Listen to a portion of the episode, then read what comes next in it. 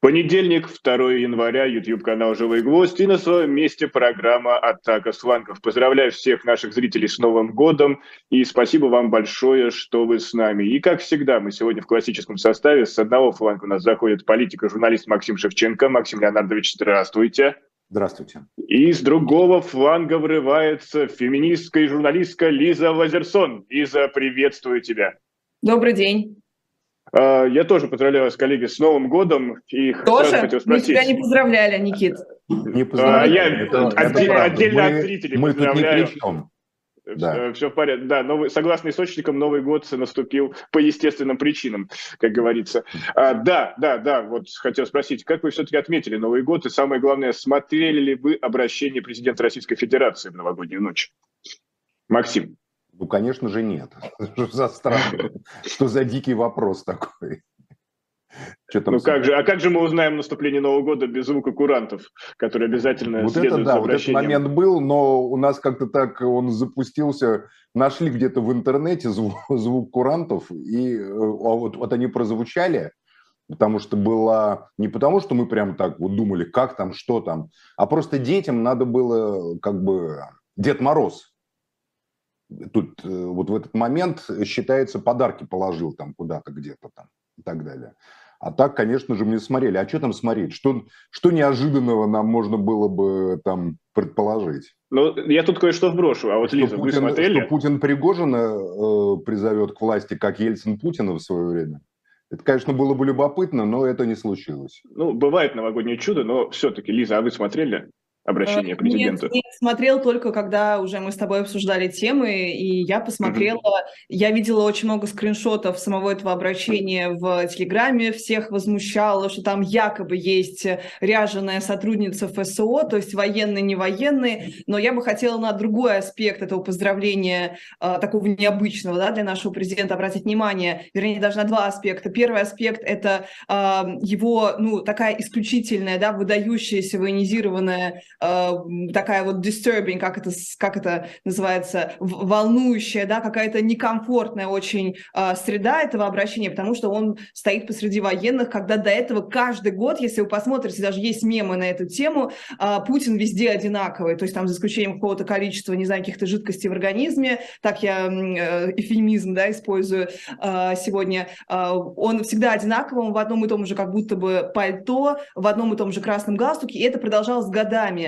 И вот вдруг что-то поменялось. И мне кажется, здесь можно говорить о каком-то нарушенном, э, что ли, общественном договоре. То есть вот та самая путинская стабильность, иногда хрупкая, иногда очень устойчивая, как оказалось, да, по итогу, она вот именно в этот год, она очень сильно пошатнулась. Это вот первый аспект, и этого визуальное выражение мы видели в этом обращении. И второе, очень важное, на что, мне кажется, никто не обратил внимания, это обрезанные головы у верхнего яруса вот этих военных. Если вы обратите внимание, они там выглядят вот так. Это а нарушило твое эстетическое чувство, как я понимаю это нарушило мое чувство вообще справедливости. Если вспомните, там, первое обращение Зеленского к народу в его первый Новый год как президента Украины, он тоже был с людьми, но это было абсолютно про людей вокруг президента, а не, президи- не, прези- не про президента на фоне вот этой вот какой-то массы каких-то человечков из Sims, которых можно вот так вот размножить, знаешь, как фотообои. Потому что, в принципе, неважно, это просто фон. Военные, мобилизованные люди, это просто фон, это, ну, буквально мясо. И вот именно этот месседж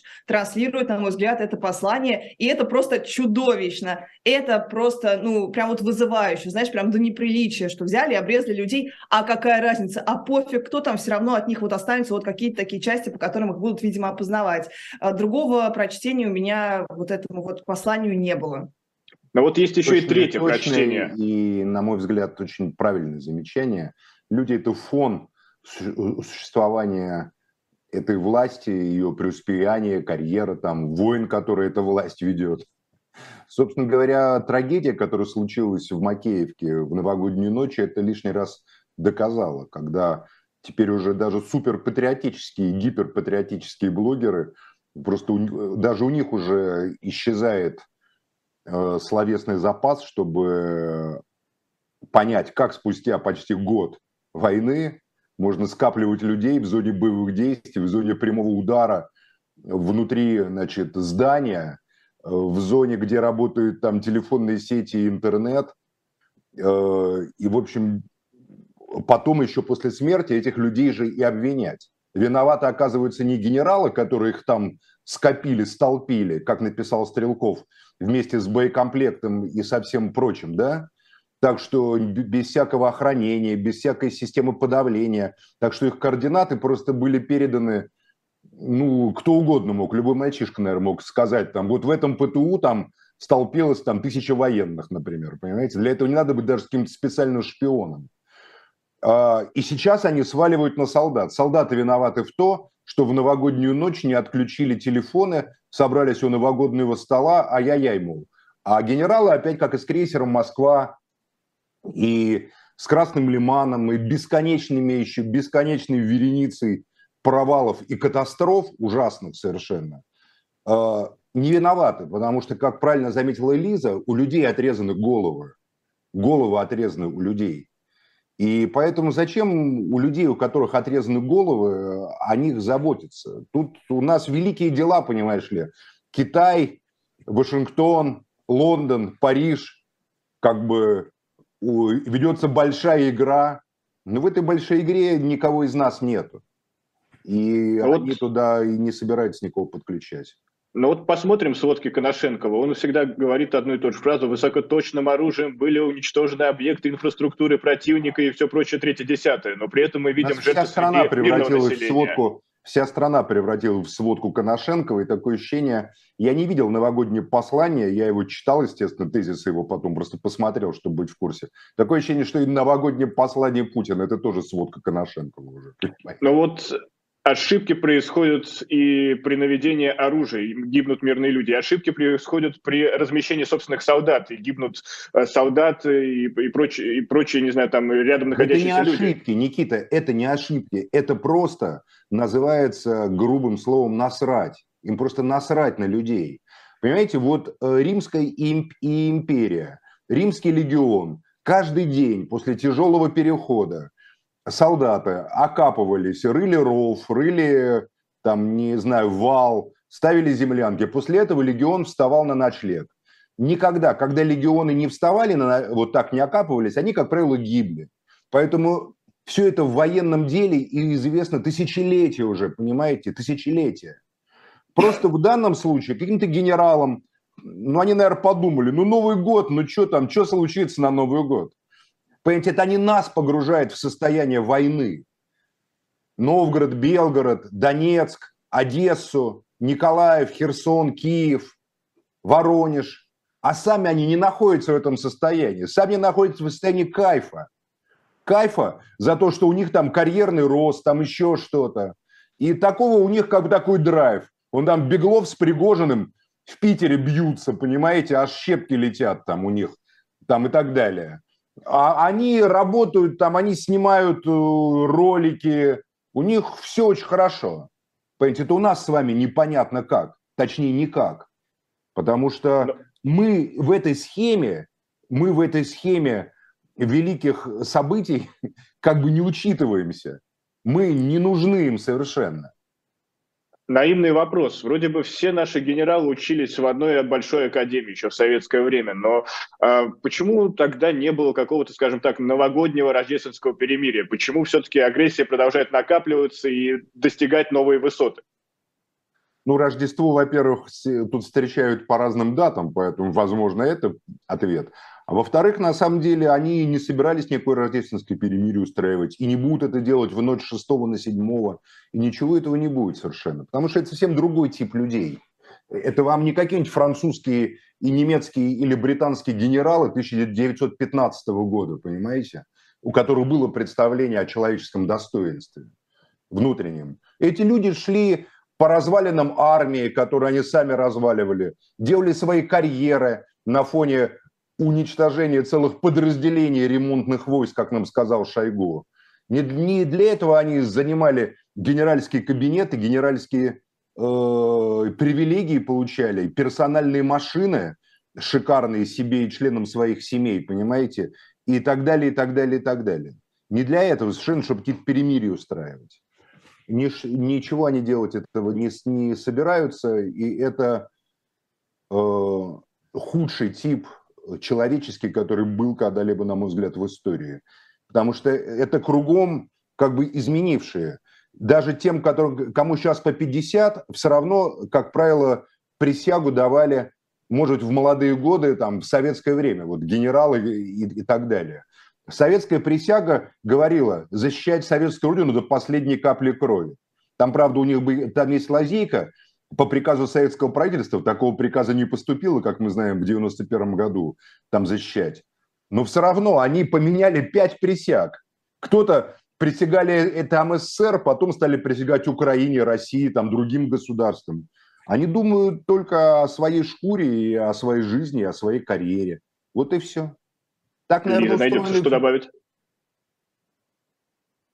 Лиза. А, ну, во-первых, вот сейчас только посмотрела, что Минобороны признала 63 погибших э, при этом обстреле, и сначала не было никакой информации, то есть мы всю информацию об этом эпизоде узнавали из Z-каналов, да, из так называемых патриотических, даже не обязательно Z, от Анатолия Шария первая информация, будем честны, а, пошла в публичное пространство. И первые официальные сообщения были как раз от, э, со стороны ДНР о том, что, 15, цитата, 15 раненых, то есть вот этот вот тоже такой язык новый, да, что 15 раненых, раненых, ну, как бы кто скажет, что они не ранены, как там, э, если переначивать Ильфа и Петрова, пусть первым бросит меня, в меня камень, но что бы мне хотелось добавить, э, что самое ужасное, что не только людям, которые не хотят мобилизоваться и не хотят воевать, нельзя брать повестку и идти в военкомат, но и тем, кто буквально хочет, кто там очень э, такой упорото патриотичный, кто хочет воевать, кто хочет себя проявить, кто хочет рисковать, кто прям вот буквально идеологически заряженный, хочет на фронт, им тоже, ребят, вот вам тоже, если вы смотрите «Живой гвоздь», есть вдруг, вам тоже ни в коем случае нельзя мобилизоваться, потому что до фронта вы просто не доедете, вас просто ваши же генералы прекрасные таким вот образом угробят. А, и тоже такое издевательское сообщение, да, которое Максим, мне кажется, написал, может быть, сказал, может быть, я упустила, про то, что, а, оказывается, наши солдаты использовали вот уже а, в прифронтовой территории мобильные телефоны. И буквально, когда Путин поздравлял вот на фоне этих обрезанных во всех смыслах слова, наверное, военных, они в это время звонили своим мамам, девушкам и поздравляют друг друга с Новым годом. Почему у них были телефоны на фронте, тоже непонятно. Телефоны же отбираются. То есть какое-то, вот знаете, вот прям огромное количество этих э, противоречивых, вернее, наверное, наоборот, очень даже однозначных э, данных. Я думаю, у них не было никаких телефонов. Я думаю, это все вранье, на самом деле, про телефоны. Ну, Потому ну, что это теперь говорят, чтобы снять вину с просто да, вышестоящих. Виновны те, кто разместил огромную массу людей. в том, что они, Максим, даже если это попытка на них э, вину... Но все равно, даже если, даже ну не за минуту, ну не за минуту навели по ним эти ракеты, понимаете? Я в 2014 году попал под тяжелый минометный обстрел в Донецке, а, и а, погибли люди там рядом со мной. Я так понимаю, что это потому было, что засекли, на самом деле, наши там московские номера в 2014 году. Открыли огонь. Я, Архан Джемаль, мы там были вместе, Семен Пегов. Э, нас из-под огня Александр Захарченко вывез тогда, но там погибло 6 или 7 человек рядом. Э, но это не сразу делается. То есть это фиксируется, отслеживается и так далее. Или на самом деле они, просто... Они, наверное, не один день, даже если мы... Я думаю, что на них пытаются переложить ответственность. Теперь они виноваты. Виноваты те генералы, которых разместили в таком объекте, в зоне прямой досягаемости противника. Еще, как говорит Стрелков, боекомплект был там рядом, понимаете, который сдетонировал, скорее всего. Ну, про боекомплекты как раз и про боеприпасы говорят, что их начали перепрятывать, что сначала украинцы по ним также били, потому что они в таких же открытых э, размещались объектах доступных да, для ударов. Потом их начали куда-то там прятать, какие-то для них, вот как вы говорили, вырывать там траншеи, убежища и так далее. А с людьми это, это не сработало. То есть, окей, боеприпасы мы уже начали прятать, а людей нет, потому что они, видимо, дешевле стоят в сознании наших... Ну, конечно, а, да, дешевле. Говорите. Не нашлось офицера, который дал бы приказ там выкопать землянки, рассредоточиться, понимаете, по крайней мере, по территории того же самого ПТУ, не в доме сидеть. Но, Конечно, Лиза, ну что мы и, и Максим, и наши вот Z-военкоры, так называемые... Они ужасная пишут... трагедия, ужасная трагедия. И э, самое трагичное, помимо гибели людей, ни в чем не повинных, я считаю, что это ни в чем не повинные люди, это в том, что никто не будет наказан за это, за все. Посмотрим, посмотрим. Лично у меня сложилось ощущение по вот этому накалу страстей в Z-пабликах, что все требуют конкретной фамилии в какой-то веке. А когда крейсер Москва был потоплен, понимаете, совершенно да, ну, бездарно ну, просто. Мне, мне и кажется, погибло, и от нас скрывали число, и мы до сих пор не знаем число погибших, пропавших без вести. И только там турки там вылавливали какие-то то ли тела, то ли там еще кого-то, понимаете? Вранье сплошное, вранье. Подождите, подождите, Минобороны, вот я только что вам прочла, 63 погибших э, признала, то есть отчитались, это огромное, огромное число, большинство из них были из Саратова, из Саратовской области, да, там. Да, это э, вот ваша родина, Лиза. Сложно, сложно мне, сложно мне, как вот Максиму, называть их людей ни в чем не повинными, но тем не менее, то, что они погибли еще вот таким вот образом, совершенно, ну, абсурдным, да, тупым совершенно, да, доказывающим максимальную какую-то тупость, э, нерочительность наших же генералов, это, конечно, о многом говорит. Но я считаю, что возмущение Z-пабликов... Возможно, какие-то ваши однокашники были, Лиза. Вы же там жили, учились? Нет, мне, мне, мне, мне больше лет, я полагаю, что ну да, да, да, жила. Надо, надо проверить. Которые Максим. с вами в одной школе учились, ребята, наверняка.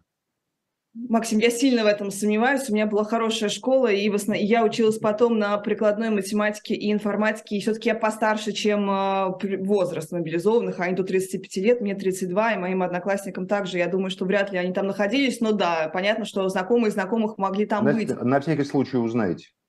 Мне кажется, что весь этот гнев, он просто для такой, знаете, вот канализации, вот разрядить обстановку. Я согласна, что ничего не будет, но я не согласна с тем, что конкретные фамилии виноваты. Это система. Вы же с этого начали, я к этому подвела свой первый тейк про Путина. Вот в этом весь смысл, что твоя жизнь ничего не значит, это система, это не какой-то конкретный э, генерал просчитался. Это вот такой вот действительно расходный материал, который стоит дешевле, чем э, боеприпасы, которые прячут более как-то надежно.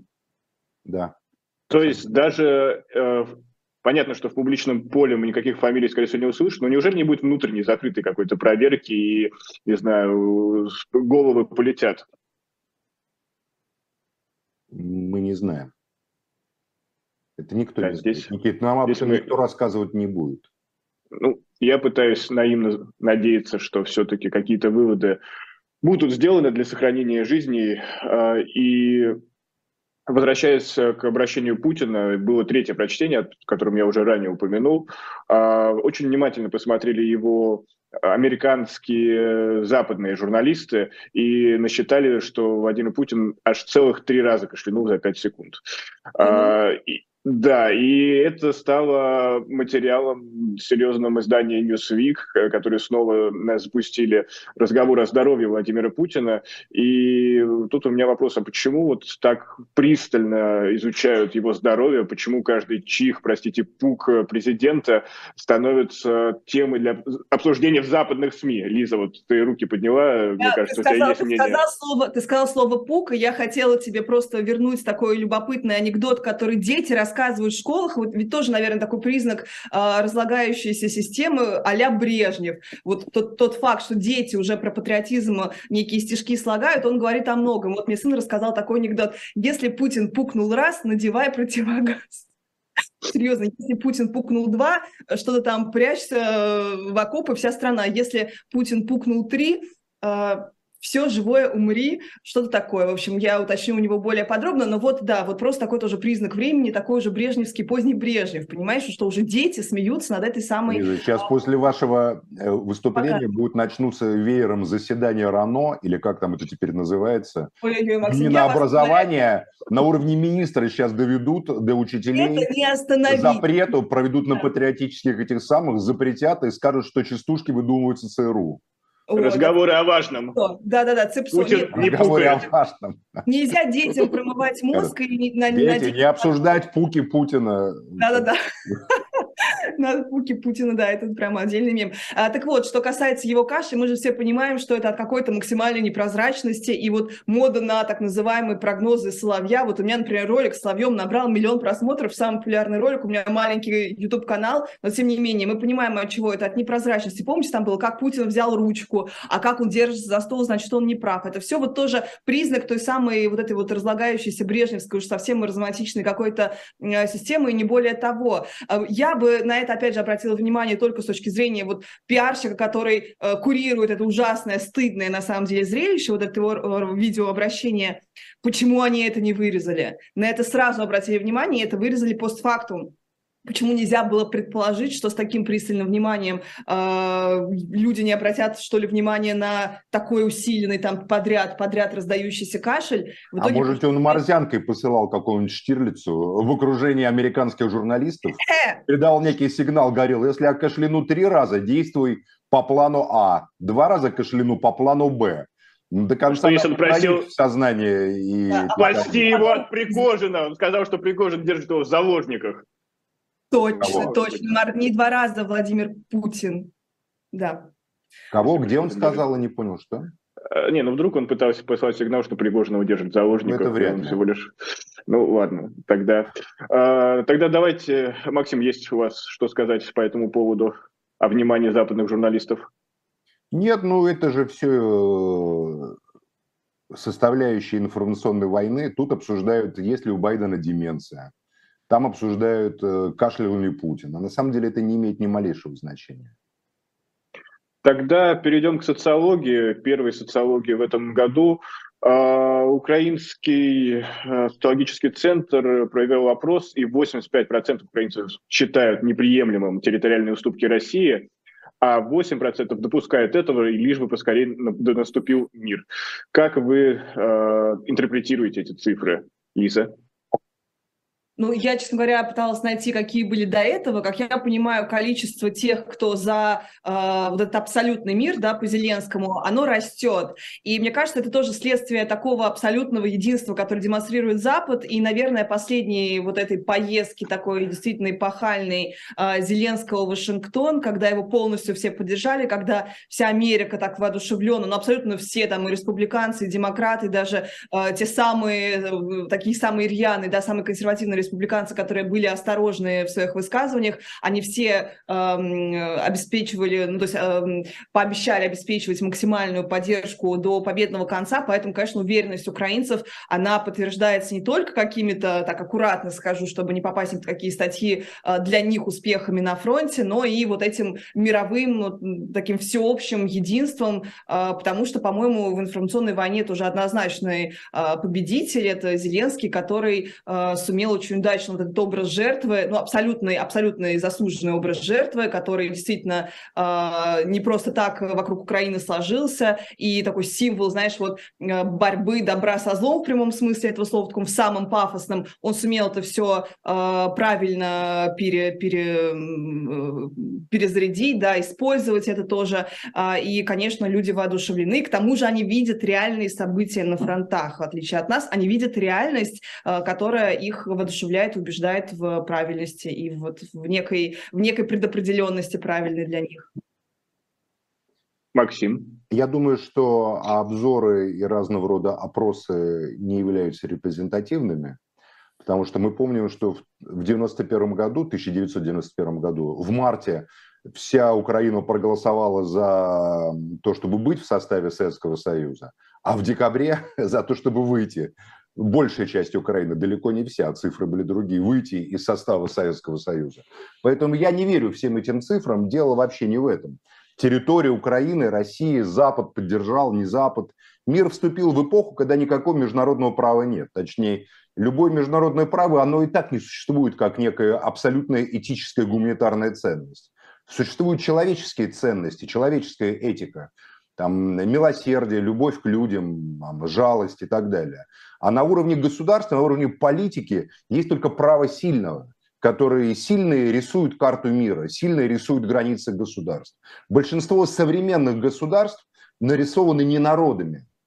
Они нарисованы там на Ближнем Востоке, Англии и Франции, а, на, в Европе тоже после войны или после Второй мировой войны, после Первой мировой войны, после Великой Отечественной войны, после, значит, э, холодной войны там и так далее. Сейчас все, вот международного права больше нету. На данный момент оно сильно э, ставится под сомнение. Поэтому почему мы рассматриваем только субъекты России и, и Украины? Это потому что нам так привычно, что ли?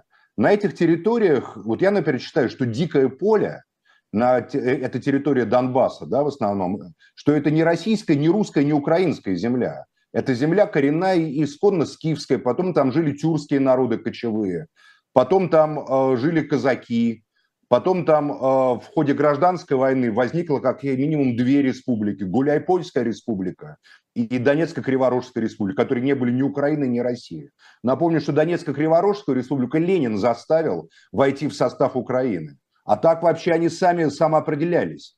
И были, поэтому политические формирования э, еще могут возникать, вы не поверите. Когда настанет кризис государств и посыпется государство, а они посыпятся в течение ближайших лет, я уверен просто.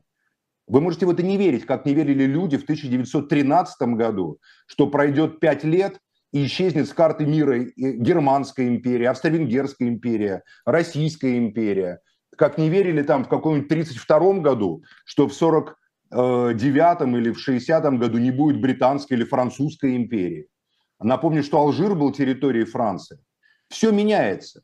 И изменится да, территория России, изменится территория Украины, изменится, изменится территория России и Украины. Я просто отказываюсь рассматривать именно в этих двух сущностях этот конфликт. Я считаю, что это конфликт э, олигархов которые между собой грызутся, бросая человеческое мясо, русское и украинское в эту войну. И еще пока не проснувшимся народом. Вот когда народ проснется, когда народ поднимет на свои знамена свободу и справедливость, Ленина и, и когда народ скажет, мы не хотим подчиняться ни русским олигархам, ни украинским олигархам, ни израильским олигархам, ни американским олигархам, когда идеи социального восстания, социальной справедливости овладеют умами людей, поверьте, Лиза, я верю, что это будет. В 1915 году люди шли на эти фронты серые шинели миллионами, чтобы друга резать и колоть штыками. Три года прошло, Лиза, с 1915 до 1918, и все изменилось в корне.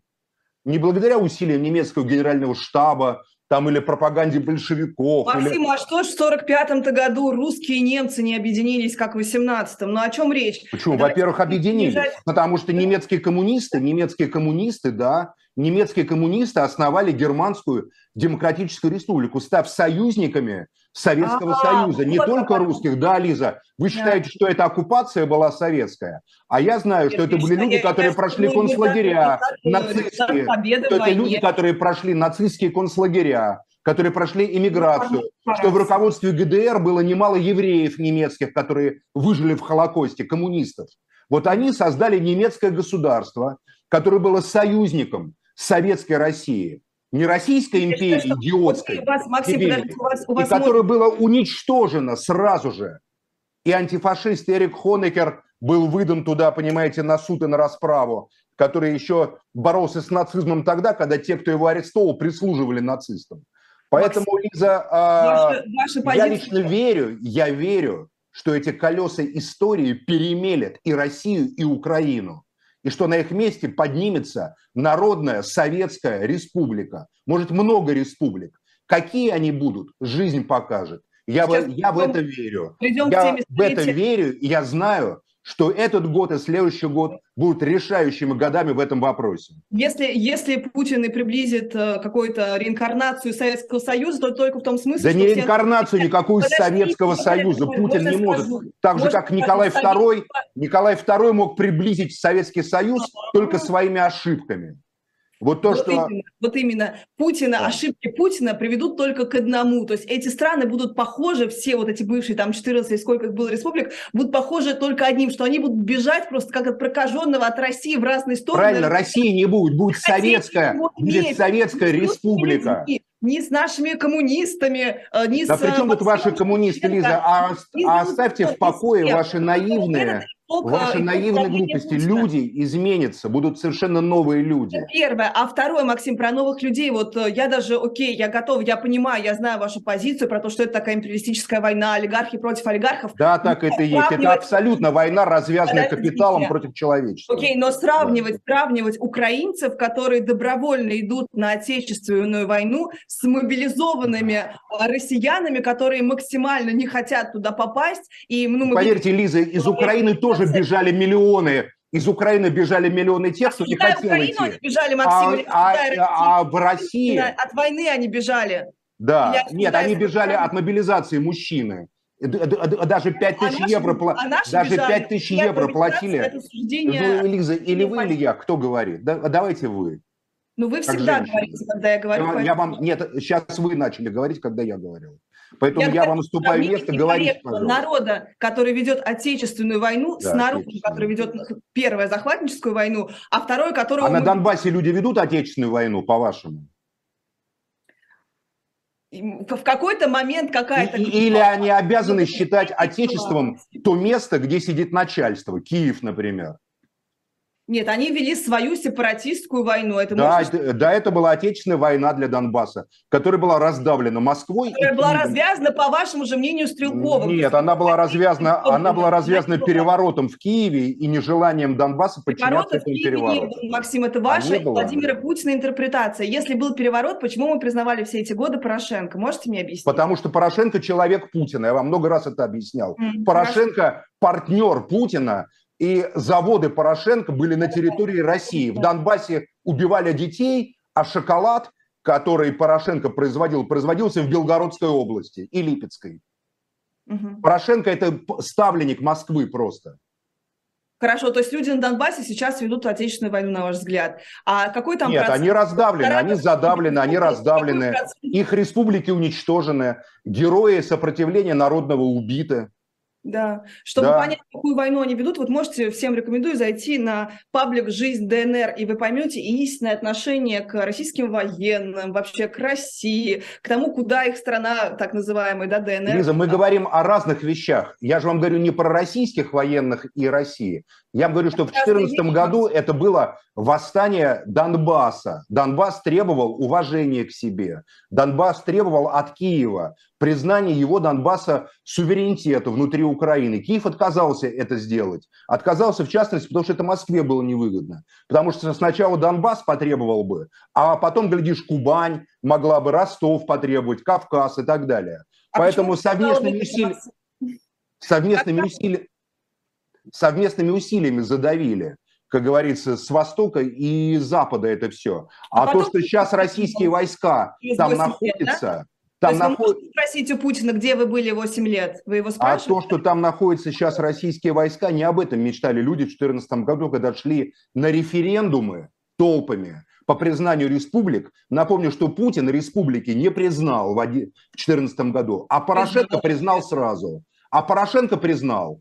Что? Вообще-то ну, признал. Ну ничего, Лиза. Признал в мае субъектность. года независимость и сейчас повторно признал. Нет, в 2014 году никто ничего не признавал. А Порошенко он признал.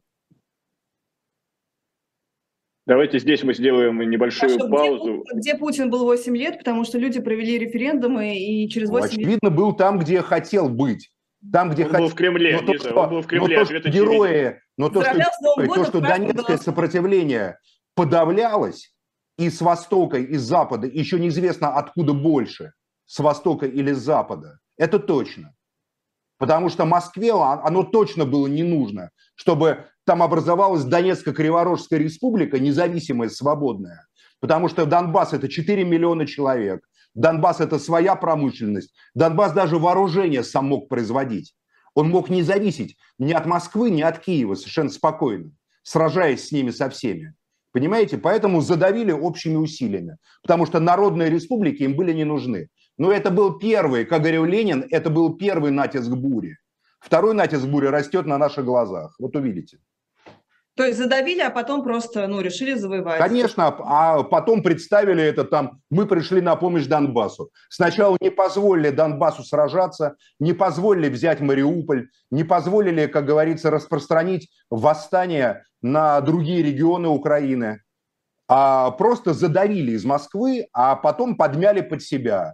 Эти корпуса там создали, всякие эти военторги и все такое прочее. Вот и все.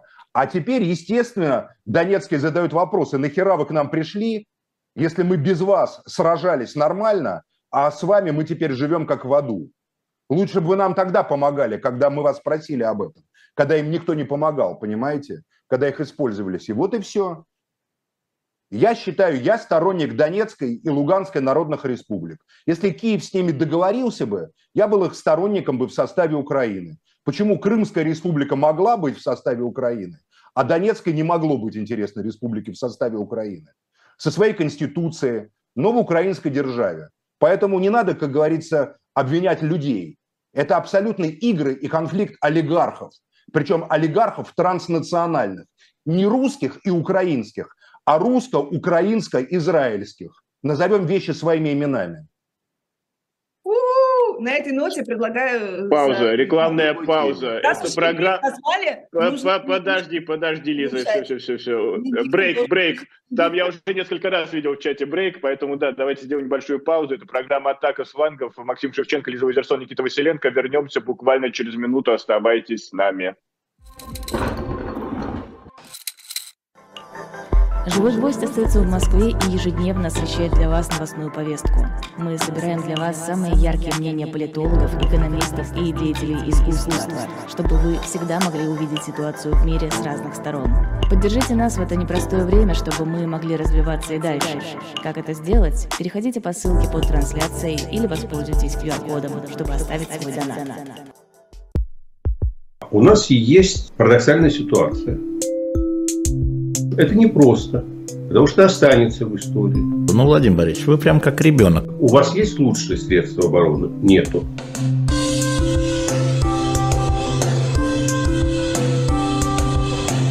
Мы же не живем в России просто так.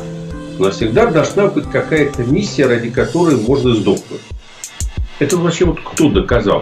Бжезинский. Продолжается программа «Атака с флангов». Максим Шевченко, Лиза Вазерсон, Никита Василенко. И мы двигаемся дальше. 30 декабря 2022 года а, было бы 100 лет Советскому Союзу. И в честь этого в ЦИОМ провел опрос. И там есть интересные цифры. Например, то, что 58% опрошенных сожалеют о распаде СССР. И у большинства людей Советский Союз э, вызывает следующие ассоциации. Стабильность, молодость, беззаботное детство, хорошее время, единство, сплоченность. Судя по всему, того, чего сейчас нам не хватает. Но все-таки Советского Союза уже не существует более 30 лет. И откуда вот эта такая ностальгия? Она вновь воспроизведена или это действительно тянется шлейфом с тех пор, как он распался? Лиза, как ты считаешь? Ой, ну мы все помним, как возрождалась эта ностальгия. Изначально ее не было, а сейчас посмотришь на даже на телевидении, даже на самое прогрессивное, и везде одни сплошные старые песни о главном. Вот была новость, что Урганта запретили, э, вернее, не запретили, Кион снял его выпуск мультипульти, а это же тоже такой амаш советскому, такому ламповому, уютному какому-то телевидению, да, мультипликационному, детскому. И вот даже вот удивительно, что постоянно нужно смотреть назад, это немножко даже раздражает, даже не то, чтобы бы немножко, а очень сильно. Но я что хотела рассказать в этом контексте. Вот я путешествую по России, самый популярный магазин, который здесь есть, это вот угадайте, какой, напишите в комментариях, какой самый популярный магазин вообще везде. Правильно, красное и белое. И мне это показалось таким символичным. Мне, например, кажется, вот сегодня Максим так постоянно, ну не только сегодня, всегда говорит про революцию, мне вообще кажется, что, э, так, по-моему, у Павловского был тезис, что гражданская война продолжается, что она буквально длится сто лет, и вот столетие нужно праздновать гражданской войны, а не Советского Союза. А, потому что, кстати, тоже любопытный факт, что сегодня и белые, и красные тоже отстраиваются максимально от Путина, и белые говорят, Путин восстанавливает Советский Союз, посмотрите на красную бабушку, а красные говорят, он восстанавливает империю, посмотрите, он цитирует Ильина. Это буквально вот постоянно люди пишут про это. Вот никто не хочет ассоциироваться, а, ассоциировать свою идеологию с тем, что сейчас пытается возродить Путин, чтобы он не пытался возродить. Так вот, простите, я хотела, если можно, прям если есть минута, рассказать э, удивительную историю из Пскова. Я сейчас нахожусь в Пскове. В... Вчера ездила в Псково-Печерский мужской монастырь. Настоятелем там является Тихон Шевкунов, а не кто-нибудь. Это э, настоятель-духовник, да, правильно называется, Путина, то есть его духовный отец, который там его как-то при, при, привечает к э, Библии.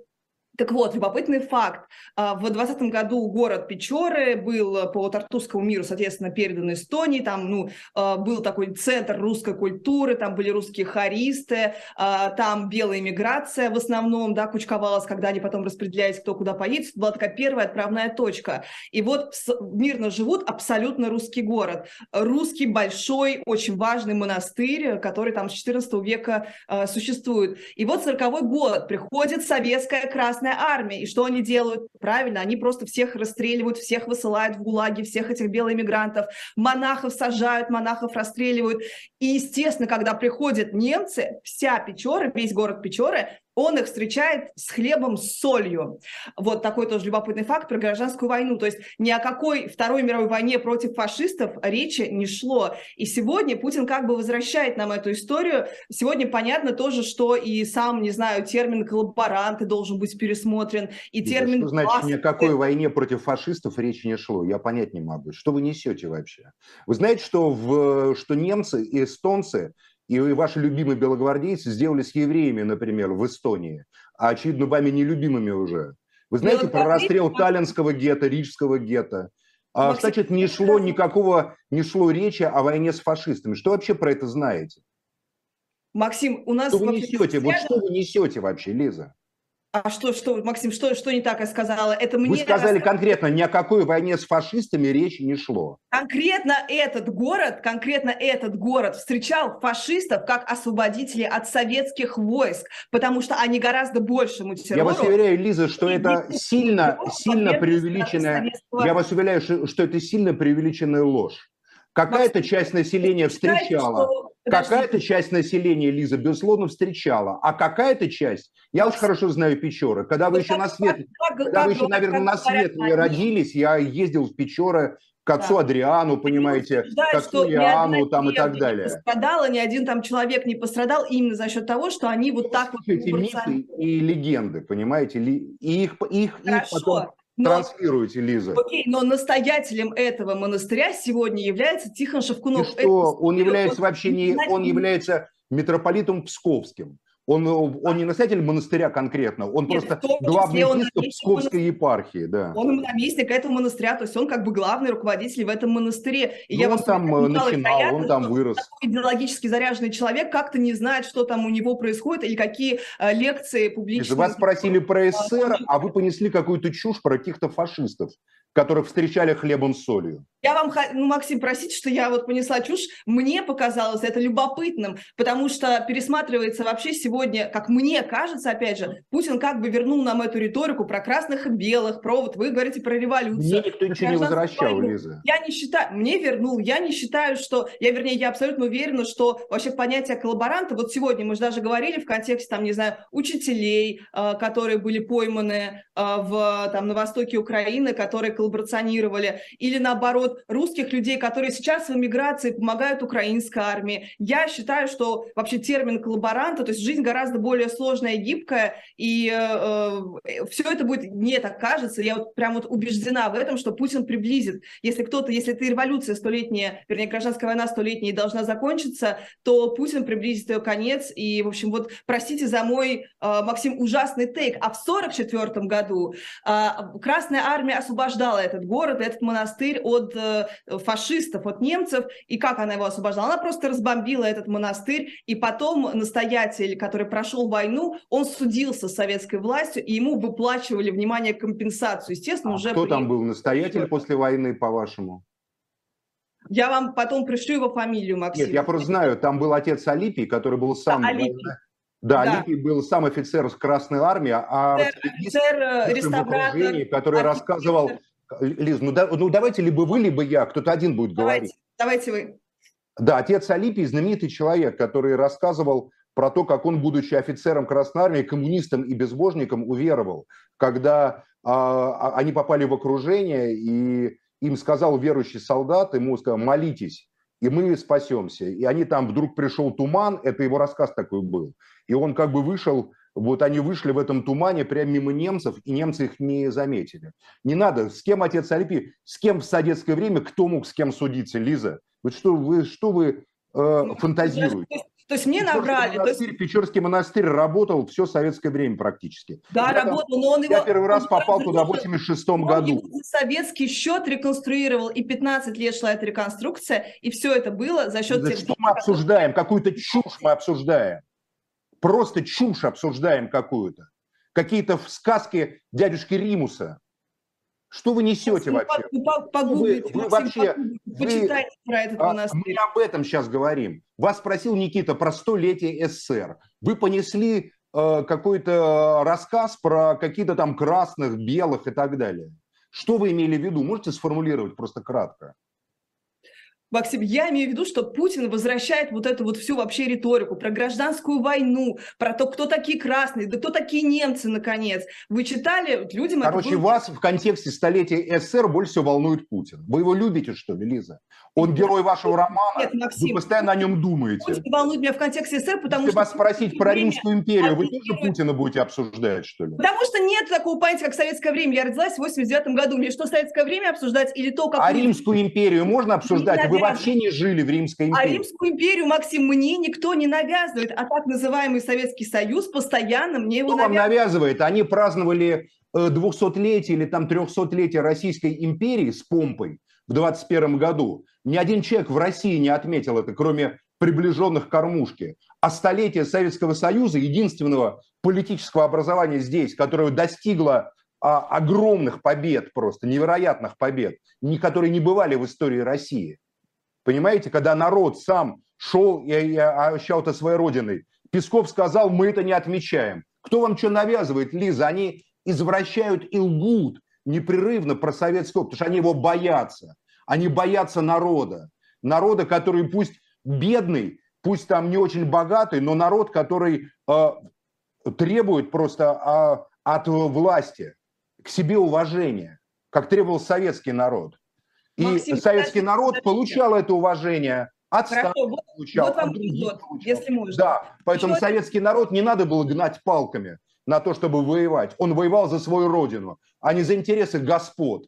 Понимаете, в 12 году, Максим, 1800... Он воевал за свою родину, сейчас. потому что он был тогда в своем праве. Он был с позиции жертвы, с позиции силы тогда говорил. В смысле, вот в том смысле, что правда, сила в правде. Сейчас, извините, но это все на стороне Украины. Если мы говорим о том, кто борется за свою страну, а кто там какие-то интересы олигархов, но будем считать, А для что... меня есть третья сила. Между красными и белыми ваши есть черная есть махновцы, которые поднимутся, есть народные советы, народная республика. Вы видите только красное и белое.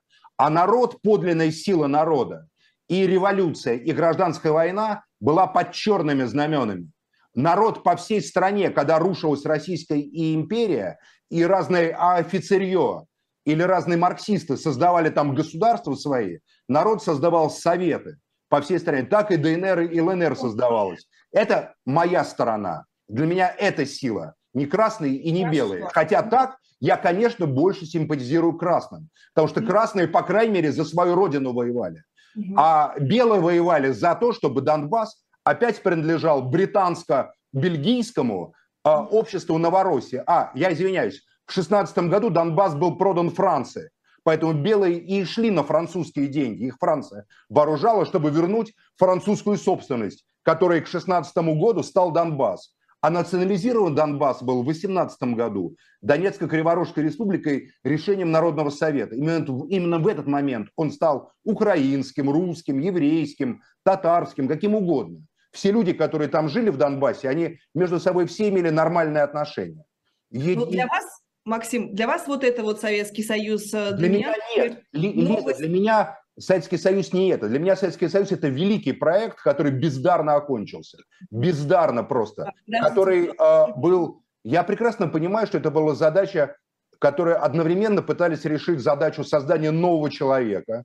То есть это такая э, задача, которую ставила германская философия, и которую, как русские, это же великий интерпретатор именно германской философии и французской поэзии. Она в России была воспринята как бы напрямую почти получилось. Люди с 45 -го года, победители 45 -го года, это дети и внуки забитых крестьян, которых описывали там Чехов, Короленко и так далее. И они стали совсем другими людьми, это были сверхлюди. Задача создания независимой суверенной экономики. почти получилось. Задача экономического роста, выхода из э, позиции приложения к просто ресурсному, такого ресурсного приложения к западному капиталу. Почти получилось. Были поставлены абсолютно правильные исторические великие задачи, которые бездарно и преступно просрала партийная номенклатура после Сталина.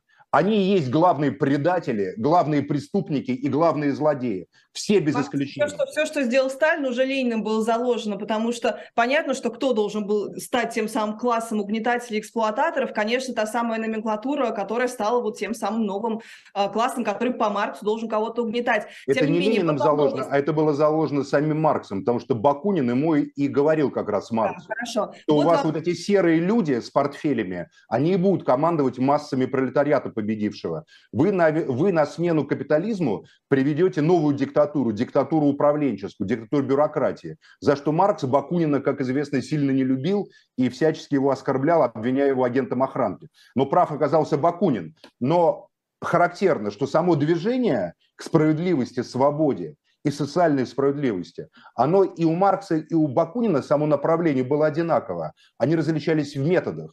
Маркс считал, что жесткое государство, э, спасения, что социализм он, правда, не разрабатывал теорию социализма, как известно, он разрабатывал теорию кризиса капитализма.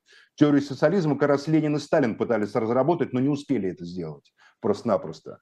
Поэтому, Лиза, что мы говорим? Мы о чем я говорим? Вам хочу, я вам хочу сказать про еще одну новость, которая на этой неделе была, что в Херсоне, вернее, э, мальчик из Херсона, который отдыхал где-то в каком-то лагере, такая новая тоже у нас э, реальность, не был возвращен домой, потому что Херсон теперь занят Украиной. То есть, представляете? Ну, это ужасно, это чудовищно просто. Подождите, а вам это не напоминает проект советский по изъятию детей, которые оказались за границей? Вот Фаина Раневская снималась в таком фильме, который назывался «У них есть родина, про проект возвращения детей, вот то, что дети принадлежат государству, люди вообще принадлежат государству, это вот абсолютный совок в самом худшем а, варианте, и он реализуется, если мы говорим про, идеолог, про идеологию, ее реализацию. Вот, пожалуйста, новость буквально как из какого-нибудь там 44-го, там 46-го Американцы года. тоже своих детей, которые имеют а, американское гражданство, вывозили насильно. И потом в лагеря их сажали, либо в детские дома, либо в лагеря. наверное, никто не сажал, да. А, наверное. Ну, хорошо, ладно. Вот, вот, да, вот поэтому удивительное, удивительное возвращение в Советский Союз. А что, в России, в СССР были детские лагеря, по-вашему? Политические детские лагеря были? Ну, были женские лагеря, где дети тоже жили вместе со своими матерями. И были, ну, были конечно, дома, потому которые... что женщины рожают детей, да, конечно. поэтому дети жили с матерями. И это описывает мать Аксенова, Евгений Гинзбург в крутом маршруте, в, под, в прекрасной и интереснейшей книге, да, конечно. Кстати, в комментариях нам любопытно пишут, вот э, прочитайте потом, Максим, что нам пишут в чате конкретно про Псков и Печоры. Вот прям буквально люди отсюда рассказывают свои удивительные истории э, родителей. Как они встречали нацистов? Э, да, как, они, как их там родственники встречали нацистов, а потом в 1944 году дед был расстрелян. Вот я упустила, очень быстро убежала. Ну не надо нацистов встречать во время войны, а что делать? Да, да, да. А в сороковом году кого ты встречаешь, когда ты вот жил себе в Эстонии, тут ты встречаешь... В сороковом году ты попадаешь да. в э, молот истории. В 14 году, в 14 году ты являешься крепостным крестьянином какого-нибудь петербургского аристократа. Ну, не крепостным, там, в общем, живешь на его землях. В 18 году ты являешься э, подданным, там, не знаю, там, Эстонской республики, а в, а в 40-м другое. Почему вы полагаете, что есть какой-то статус-кво? Статус-кво может только один. Статус-кво – это воля людей. Эпоха, которая является эпохой ураганом, ломает человеческие судьбы, безусловно. Вы вытаскиваете одну человеческую судьбу, и это правильно с точки зрения литературы и с точки зрения гуманизма. Жалко каждого человека. Но э, говорить, что одна система лучше другой системы, Лиза, знаете, не приходится. А потому что те, кто встречал нацистов, хлебом соли, таких было очень много на самом деле.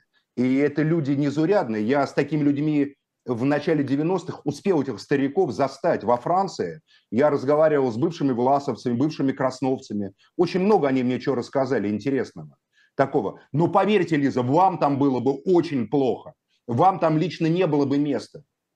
Ни с вашей фамилией, ни с вашей внешностью. Вас убили бы, как убили Сабину Николаевну Шпилерейн в Ростове, в Змеиной Балке возлюбленную, значит, э, Юнга и пациентку Фрейнда, великую Сабину Шпилерель. Я не говорю, что... Я Другое не говорю, дело, что... что ее братьев, как троцкистов, расстреляли в 1937 году. Но ее, как еврейку, ее дочь, как еврейку, загнали в змеиную балку в Ростове и убили. Не немцы, между прочим, а коллаборационисты. Максим, но если вот мы говорим самые. Немцы просто которые... организовывали. Мы начали с генералов, которые размещали неверно свои, свой личный состав э, в, значит... Э, а, это... а потом а вы зачем-то стали хвалить... Власть, которой, а потом значит, вы стали... Коллеги, коллеги, коллеги, брейк, брейк. власть почему евреев не эвакуировала? Потому что вы стали хвалить нацистов и коллаборационистов, Лиза, зачем-то одумать. А я, я хвалю, то есть я виновата ну, в том, что... Хвалили, все, да, время, время, время, время программы, к сожалению, подошло к концу. Это, это была очень ударная атака, и я напоминаю нашим зрителям, если вы хотите нас поддержать, заходите в магазин shop.diletantmedia, там сегодня можно заказать э, новый комикс «Спасти Емельяна Пугачева» по специальной цене, последний день, когда это можно сделать, и обратите внимание на новинку от э, издательство «Новое литературное обозрение» «Невеста для царя» о подборе невест в московском государстве. А здесь с вами были весь этот час Максим Шевченко, Лиза Лазерсон и я, Никита Василенко. Прощаемся, до новых встреч. Еще раз с Новым годом!